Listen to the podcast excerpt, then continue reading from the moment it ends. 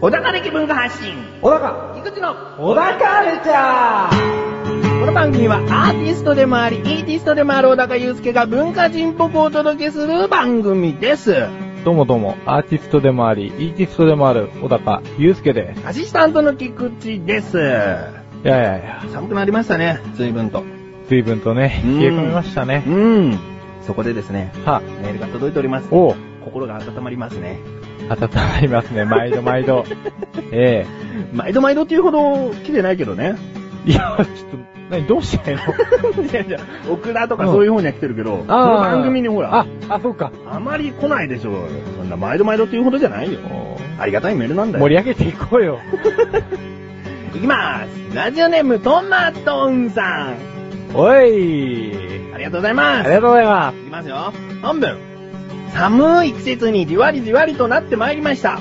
さて、某所で小高殿が昆布について熱い語りをしていたのですが、私にはおでんなどの昆布がどうにも邪魔でなりません。遡ること私が幼児の頃、噛む力が弱いためになかなかおでんの昆布が噛み切れなくて難儀したトラウマがあります。噛み切れないまま飲み込んで嘔吐しかけたり、さらにあの一度縛ってある状態が余計に食べにくさに拍車がかかっていて食べにくい。味に関しての不満は皆無ですが、好んで食べることに対して理解ができません。さて、小高殿。私を昆布好きにできますかなんつって、それではまた。いかがですか、これ。す。聞くかも何も。うん。その、何ですか噛み切れないまま、噛み込んで嘔吐しかけたりっていう、結構ヘビーなトラウマ持ってるから、それは多分昆布好きにはできないじゃないですか。いや、それを覆すほどの昆布の大事さとか、美味しさを、やっぱり話さないと、無理ですで終わっちゃったらもうメールを捨てるようなもんだよ。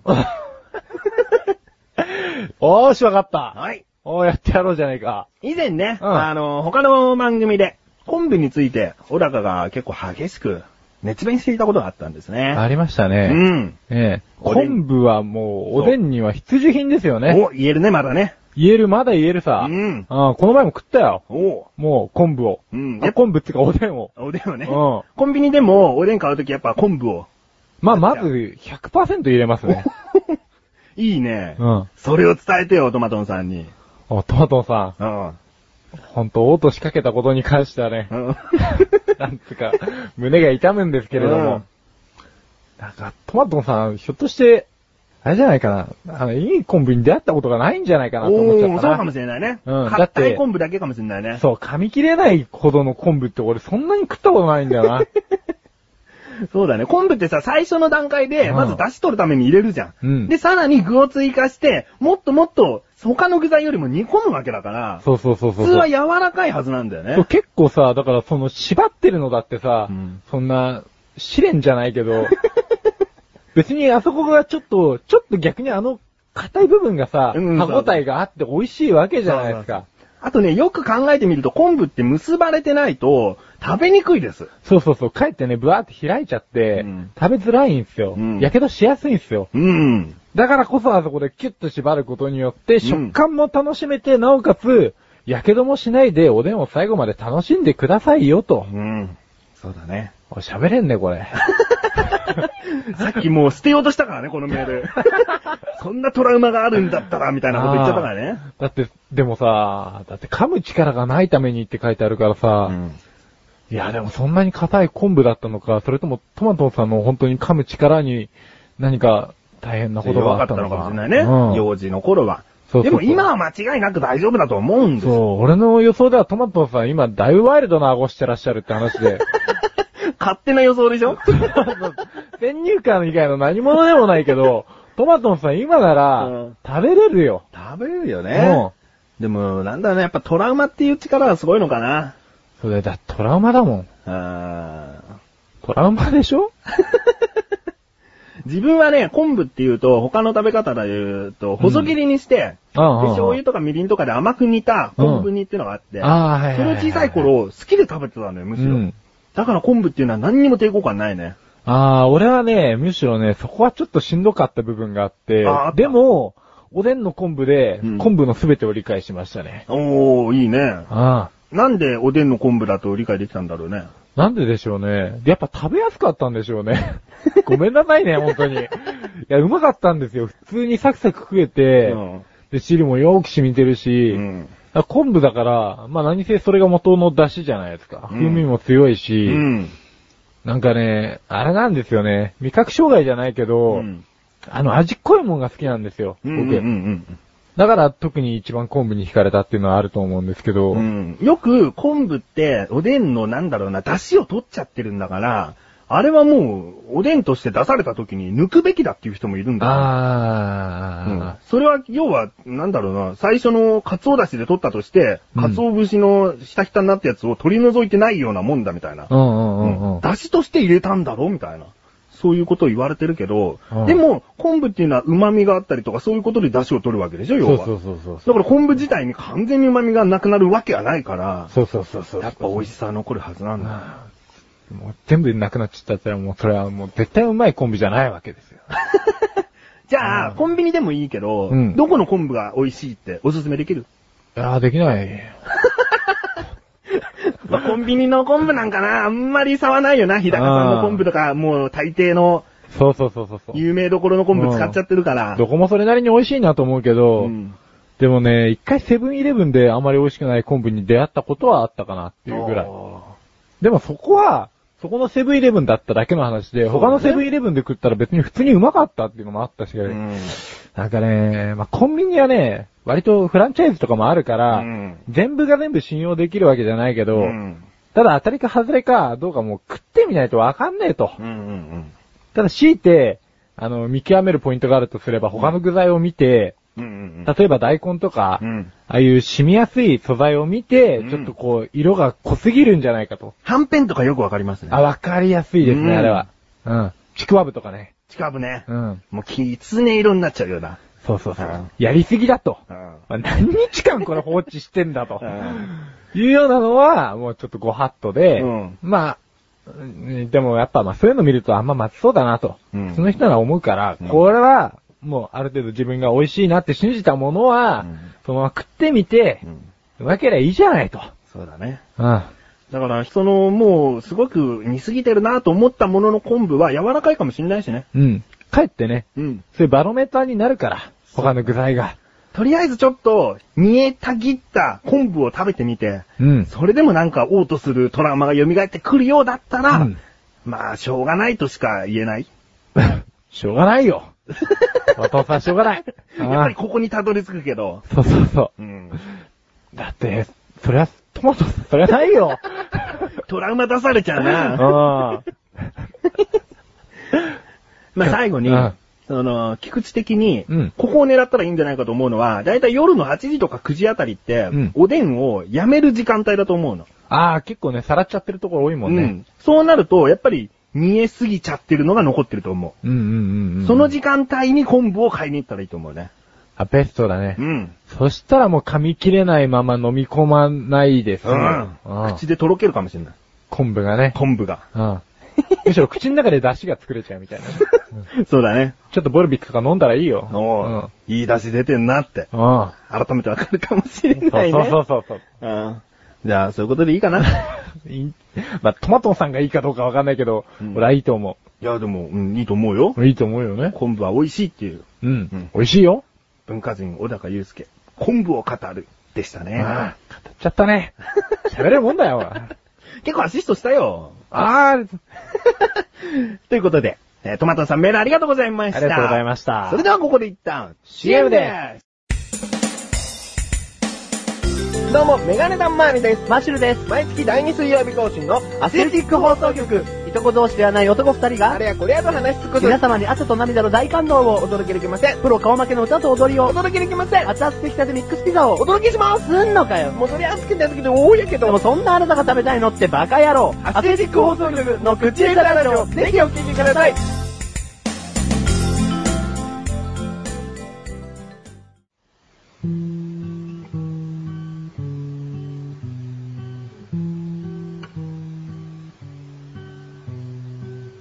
小高郎の料理教室。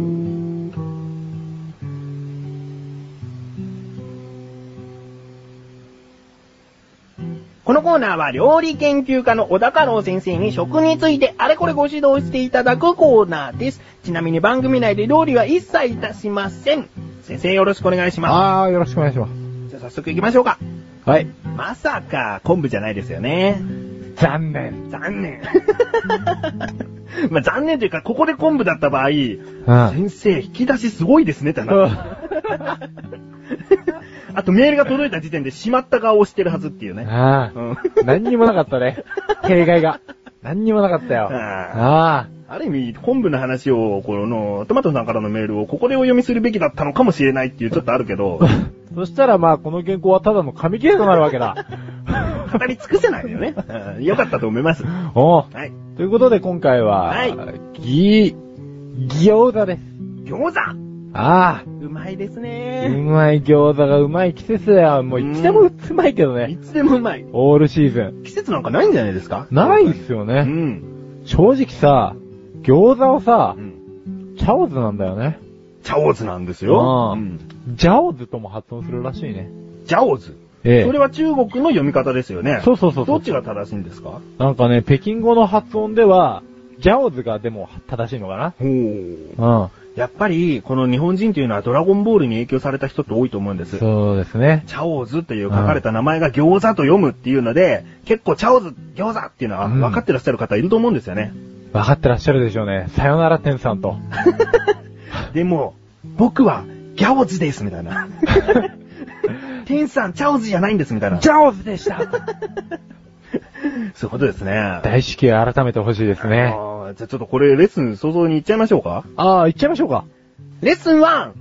餃子は、チャオズとももちろん読むし、ジャオズというのが北京語なんだよですね。ってね、うん。発音するって、は発音は難しいですからね。そうですね。でも中国行った時に、ジャオズって言えばいいんですね、店に入った時に。いや、うん。あわかりました。あで中国東北部で、はい特によく食べられるらしいんですけど、まあ、はい中国のスタンダードは、水餃子。ああ、はいはいはい。こっちがメインですね。うんもともと日本でこう流行ってる焼き餃子っていうのは、うんあれは、あのー、水餃子が余ったやつを中国人が焼いて食ったのが、あの、伝承されて、日本で流行ったんですよ。ほだから元は、水餃子がスタンダードですうよ、んと。ううん。うんんうん。今餃子と言われて、ほとんどの方が焼き餃子を頭に浮かべたと思います。もう水に流してほしいですね。水に流しと、 まあ。さあ、またまた。本当に。熱いお湯の中にくぐらしてほしいですね。ああ、くぐらして、ホクホクしちゃえよ。っていうね。餃子をいいですね。ところでなんですけど、はい。まあ、このね、あの、日本に、なんでそんな、じゃあ水餃子、早々に伝わらなかったのかっていうとう、ん。これあのー満州、満州事変ってありましたよね。ありましたね。うん。あそこの満州地域に取り残されてた日本人が、ん。残り物のうん餃子を、はい。要は焼かれたものを分けてもらったのを持って帰ったのが栃木人だったと。おおおおつながるでし ょお お歴史ありだろ鳥肌立たないけど鳥肌ものですね。 ああ、じゃあ、撤回しろよ。いや、でも結構驚いてます。 驚くでしょうん。すっきりするでしょうよ。おおもうこれレッスンすぐに行かせてください。ああ、言ったらいいさ。レッスン 2! 満州事変で余った餃子を持ち帰ったのが栃木人なんだよつまり、わかるよねってことですねわかってるよ、皆さん は。一応言っておきます栃木の、あの、県庁所在地。宇都宮だいやよ。ですね。素晴らしい。餃子の像があるからね。ありますからね。えさすが、餃子の県と名乗っていい。えで名す乗よってね。いい。その名に恥じることもない。うん、我々はあのー神奈川県ですけれども、横浜の中華街なんつうのが有名ですけれども、全然餃子はあちらの方に持ってった方がいいですね。そうですね。うん足元にも及ばねえぞ。もう呼ばないです。ええちなみに、あのー、ニンニクを、やっぱり餃子といえば、うん。ニンニクですよね。あーそうですね。でも自分はそこ知っちゃってるんですね。あはんあ なんでニンニクが入った かそと。ここだわって生きてるんで、ええ餃子に関しては。ええうん。言っちゃっていいですかあ、いいっすよ。本来、餃子に人間なんて必要ないんです。はいはい、はい。餃子入れてるのなんて日本人の勝手なんです。あははだから自分はニンニクの入ってない餃子が本物の餃子と思って一番好きです。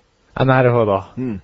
ちなみに、はい。なんでニンニクが入ったのかっていう経緯があって、おう知らないです。ぜひ、さすが先生ですね。ええ調べて参りましたよ、はい俺。料理はしないけ ど。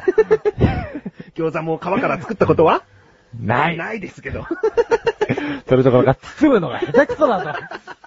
まあいい、まあいいや。まあ日本に餃子が伝わった当時は、はい。物資不足のため、これね、あの、豚肉ではなくう、ん。羊の肉を使ってたんです。つまりマトン。ン。はい。で、この羊の肉って、まあ、うん食ったことある人はわかると思うけど、まあ、うんうまい羊の肉ならまだしも、うんやっぱり、匂い強いんですよ、羊の肉って。うん。マトン。はい。ええ、これはですね、え、臭みの強い、はいマトンの匂いを消すために、ニンニクちゃんを。入れちゃいましたと。はいはいはい。そういう流れがあります。ニンニクが入った家庭には。うん。で、ねその味が、うんニンニクが入ったものが餃子と認識しちゃって、今ではもう豚肉とか牛肉とかも使えるけども、そうそうそう。ニンニクは絶対欠かせませんよと。うんなるほど、これもうレッスン3です。はい、言っちゃっ今て。回はもう、レッスンだらけになってもいいぐらい知識が詰め込まれてますね。トントン拍子だ。 レッスン 3! 中国では本来餃子にニンニクは入れないけど、日本人がなぜニンニクを入れてるのかというと、羊の肉をもともと使っていたからなんだよですね。なんてね。はい。まあ、餃子は、あの、これはもう個人的な小高家の話になっちゃうんですけど、小高ローケですね。ええ小田ら、小高老家の話になっちゃうんですけど、 はい。 あの、まあ、ニラはたっぷり入れるっていうのと、はい。あと、つけるときはですね、はいあの、ポン酢をつけて食べます。おー、いいですね、さっぱりしそうで。そう、これね、醤油をね、つけるっていう習慣が僕昔から全然なくて、おー。だから外に食いに行った時に醤油とか、うんラー油を入れてること自体に相当びっくりしたんですよ。おー。うん。それぐらい、でも、やっぱりポン酢で食うと、うまい。うまいですよね。全然違和感ないと思いますよ。そもそも醤油、ラー油、お酢っていうのが定番だったりもしますから。そうそうそうそう。うんここにポン酢極められりと。おーめっちゃうまいんですよ。うん相性がいい。ちょっとやってみます、それ。え、うんぜひやってみてください。はいと。自分は、そうですね、ラー油だけつけて食べますね。ああ。大体うまい餃子っていうのはうん肉自体に味がついてそのまままず食べてみてねなんて言われたりするでしうんうんうんうょ。んその餃子を、まあ味わうけども、うん結局醤油つけて食べずに、ラー油のその、まあ、まろやかな感じと辛みをうん一緒に食べるってことですね。ああ、なるほどね。味自体には変化をつけない。なるほど ね。あははは。なんか納得いきました わ。お互い。はい、そうですね。うんお互い納得できますね。うん。まあ最後に、ええー先生の方からいろいろとありましたが、レッスンの本をお願いえ。しじまゃあもうす。一言でまとめちゃいますよ。はい。餃子は文化だと。餃子は文化です。日本人の文化ですね。文化です。餃子と言ったら、焼き餃子、ニンニク入り。そう。それを確立したのはに日本人だけども、んまあ本場は水餃子でニンニクなしだから、そうそうそそっちの方を極めて餃子を語れる人になりたいですね。う。なりたい。うん。中国行こ中国行こう。う。ということで、えー今回のご指導は以上ですね。はい。先生、ありがとうございました。なあ、俺わかんないことあんだけど。くなにだらないことなんだけどさ。くだらないのそんなの俺に聞かないでよ。こんなくだらないこと誰に聞けばいいんだよ。そんなあなたのためにお答えします。菊池賞のなだらか向上心は毎週水曜日更新。なるほど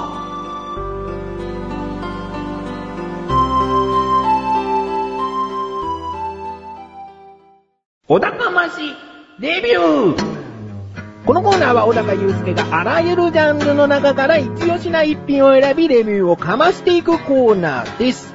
さてさてさて、今回のジャンルは音楽音楽そして、アルバム名とアーティスト名をお願いします。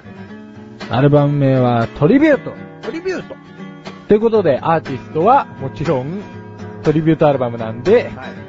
16組います。あげられませんってことですね。はい。はい。まずでじゃあトリビュートっていうのをちょっと軽く、あ、どんな感じか。トリビュートっていうのはですね、はいまあ、要は一つのアーティストのまあ楽曲を、うんまあ、いろんなアーティストがカバーして、うんえーまあ、一つのアルバムにまとめたはい。作品のことをトリビュートアルバム。うん。アレンジされたものとかもあったりね。そうです、そうです。まあ基本的にはもうほとんどバラバラに、うんうんうんうん、してもらうのが一番いいですよね。うん。で、16組いて、はいえー、一部いきますよ。はい、行きましょう。アノニマス、アンディ・モリ、矢野明子、奥田民生、木村カエラ、戸壁圭一、ハンバードハンバード、高野博士、えー、ファナスティックプラスティックマシン、マスオブザ・プレッシング・ドレグ、キューミニ・パーブレズ・バレット、松任谷由実、リトル・クリーチャーズ、二階堂和美、キセル、セブ・ヨーコ。はい。ちなみにこのアーティストたちが、はい。まあ、揃って、誰のトリビュートをしたとか。はい。これね、くるりです。古いですね。なるほどですね。はい、来ましたね小。高祐介はくるりが大好きでございます。大好きででございますよ。はい。何度でも言います から。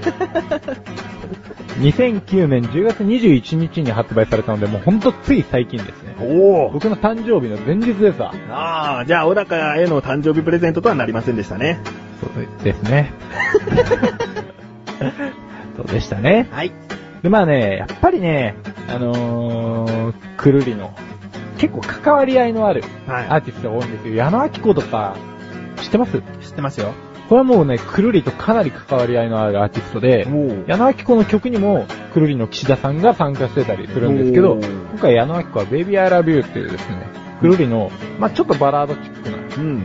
えー、曲に挑んでるんですけどね、もうほんとね、矢野明子の曲じゃねえかと。おー。矢野明子っていうのはもともとものすごい数のコードを使うアーティストなんですよ。おー。和音ですね。バボえン。はい。この数が半端なさすぎてですね。しかも元々の原曲のキーもちょっと違うし、ん。あのー、コード自体もかなりアレンジされてるからう、ん。全く別物だと。うんだからこういう見方もあるんだって思えるっていうのがこのね、あのー、トリビュートアルバムのいいところ。いいところ。ああ逆に、ちょっとがっかりしたアーティストも実は何名かいます。それはあげますあげません。あげませんよね。あげませんけど、結局、こういうトリビュートアルバムで残念だなって思うのうん。は、はい。くるりっていう、僕が好きなアーティストが出すもんなんで、素材は一流なんでうん。す。ただ、その素材を、そのまま出しちゃうのが、うん。おいおいと。お、むしろダメだと。むしろダメなんです。うんうん。要は、松茸を、そのまま出しちゃうようなもんなんですよ。なるほど。どう調理するのかっていうところがう、ん。俺たちは聞きたいんだと思う。それは失敗作になる時もある。真っ黒焦げになっちゃった松茸になる場合もあるけどそもうそう、美味しく仕立ててほしいなと。美味しいとか、見た目が楽しいとか、うんそういう評価の仕方が、できないじゃねえか。うんうんうんお前がいいアーティストなのは知ってるよとうん。うん。いうところで、ちょっと残念だったこともあったりしたんですが、はい基本的には、いい。基本的に全体的には、もう。いいです。ね。やっぱり好きなアーティストのカバーアルバムっていうのはいいですよね。いいですね。ん自分がもう聞き込んで、そうです。そうそうそうそう。飽きちゃったと言ったら失礼ですけれども、うんちょっと聞き慣れた感じのものを、でも好きな曲だからってことで、別の形で提供してくれるっていうところで、また聞き応えがあるんですよね。そう全く別の解釈っていうのが面白いですよね。うん本当に。だからいろんな角度から見れるんで、うんこういう詩で感じてたものが、うんあこういう詩歌だったんだなって、うん改めて発見することもあるんで、うん。これはね、聞いてほしいですね。はい。まあ、いろんなアーティストがいるから、この今挙げたアーティストの中で、はい私はこのアーティストが好きだけど、くるりは知らなかったっていう人も、んこれなら入りやすいんじゃないのと。そうですね。一人だけでも知ってるアーティストがいて、むしろ好きなアーティストがいた場合、そのアルバムも買いじゃないかと。そうそうそう。うん。そこからまた他のアーティスト、もしくは別のカバーした人が好きになる可能性もあるし。そういうこと。うん。ちなみにおすすめはですね、はい。えーもちろん矢野明子はい。と、えー、松任谷由実もね、すおごい良かったですね。もうユーミンの世界爆発ですよ。おー一瞬ね、あのーあれかと思った。宮崎さんの黒猫、魔女の宅 急便だ。魔女の宅急便が歌われるのかと思ルっーたジ。ュの伝言。ルージュの伝言が歌われるのかと思ったぐらい。で、ちょっとこの松任谷由実に関して言うと、はい。演奏してるのはくるりなんですよ。おー。うんうんうん。ということは、曲の雰囲気とか、そういうのはあんまり変わっていないってことですかただ、演奏方法は全然違うんですあ、違うんですね。演奏してるのはくるりなんですけうどん、うもう演奏自体はもう松任谷由実ワールド。んうん。あとね、二階堂和美っていうね、はいこれはもう本当マイナーなんですけど、はいこの子の宿はなしっていう曲は、もう絶対必聴です。お、一押し。絶対必聴です。うんうんやばいですね。うん癒されちゃう完全にアレンジされてるんですかはい川に行きたくなる。入りたくなるんじゃないですよね。大はい、丈あ夫での、す、そういう感じじゃないです。川で、こう、のんびりしたくなる。ね。せせらぎをは聞い。く感そうです。じ。いやーあの、ここまでね、えくるりの、そのトリビュートアルバム、うんあげられましたけれどもええ、大体曲のチョイスというのは、うんシングル、CD が多いんですかえ。いや、あの、アルバムのかなりマイナーなやつもありますね。もうほんとくるりの初期の、うん。これ知ってる人いるのかなっていう曲をやってるやつもいます。だから自由ですね。じゃあコアなファンから、その、シングルだけ知ってるっていう人も楽しめるように楽しめちゃいますねう。ん。えその、今回初のトリビュートアルバムということでした。小高祐介の星、いくつですかえ。いつ5つクレリに5つしかつけないんじゃないかっていう声が今聞こえますね。おー。うん。だって、ここで5つを出すということは、クルリさんはもう、なんだろうな、6、7ぐらい実は言ってたんじゃないかみたいな。 あ、言ってる言ってる。 全然言っちゃダメです。 言ってるよ。まあ、5の中でも細かい段階があってみたそいうな。そうそうそううんそう。5の上みたいな。 それ言ってたら10段階、100段階にしとけっていう話になってしまうの で。まあねう。ん。聞いてみてよ。はい。五つ星でございます。はい。ということで今回は、くるりさんのトリビュータアルバムをおすすめしました。いいですね。はい。以上、お高ましレビューでした。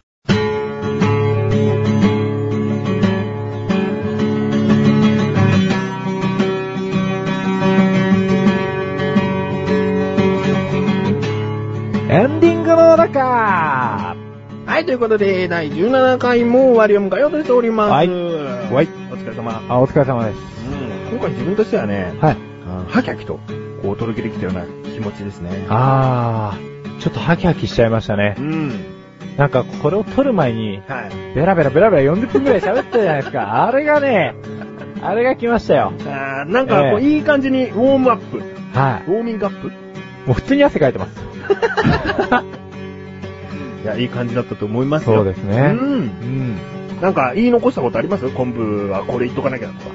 トマトのさんにまだちょっとこれだけ言っとかなきゃならなかったな、みたいな。いやーでもね、なんていうかね、特に言い残したことはないんですけど、うんもう普通にトマトンさんとおでん食いに来てと。うまいおでん屋に入って、そうそうそう。あの、食ってごらんと。俺がもう最初に食ってみて、これが大丈夫だったよと。あん と。あ、あんと。あーもうすんのかい。どうすんだよ、そこで、あの、オートしちゃったら。そしたら、メールが来なくなるだけだよ。あいつ昆布食わせやがったと思われてね。 ちょっとも美味しくねえと。ああ。でも味に関しては文句ないっつってるから、そうだね。そう、あとはもう硬さとかビジュアルの問題なんでしょうんうんうん。 だったらもううん、なんだったら咀嚼して口移しだよ。口移し。なんでどんどん気持ち悪くなってくのよ。え最初はあーんだったでしょ、トマトンさんに。美味しく食べてもらおうと思ったんだよお。前の口の中に含んだ状態からが一番美味しいってことかよ。 じゃあ俺がいっぱいく昆布をさ、昆布食う前に昆布をいっぱい食べてさ、昆布みたいな口になればいいんじゃないか昆布みたいな口になってどうすんだよ。口づけすんのなんだよ、そ れ。結局口の中に昆布残ってねえんだろ、それ。残ってないね。食べたから。 じゃ、口づけじゃねえか、ただの。だ口づけだよ。昆布の口づけ昆布の口づけ。もうだって昆布の口づけだったらさ、あれじゃん。噛む必要ないからね。あ、まあうねん。てか飲む必要もねえよ。なんだったら口の中で砕いてあげて、その口移しであげればいいじゃん。これも全然ダメだけ ど。せめて、せめててね。離乳食みたいに。あああ、ちょっと検討しとくよ。いろんなパターンを。ーそうそうですね。えーいいですね。もう、こんなことが言い残したことだと思うとがっかり です。ミキサーとか買ってった方がいいか。それでいいよ。それでいいけど、昆布ミキサーにかけるのは美味しくないの、絶対。ああ、美味しくなうい。んん。いいですね、もう。ん言い残したこと ないですね。大丈夫。むしろこんなこと言い残してほしかったのに。うん、おなかるちゃんは2週に一度の水曜日更新です。それではまた次回をお楽しみに。さよさようなうならかさら。あさようなら。あ。さようならか本当に来るとやっぱ見えな。餃子食いに行こうか。口移す。ミキシャー、ミキシャー、ミキシャー。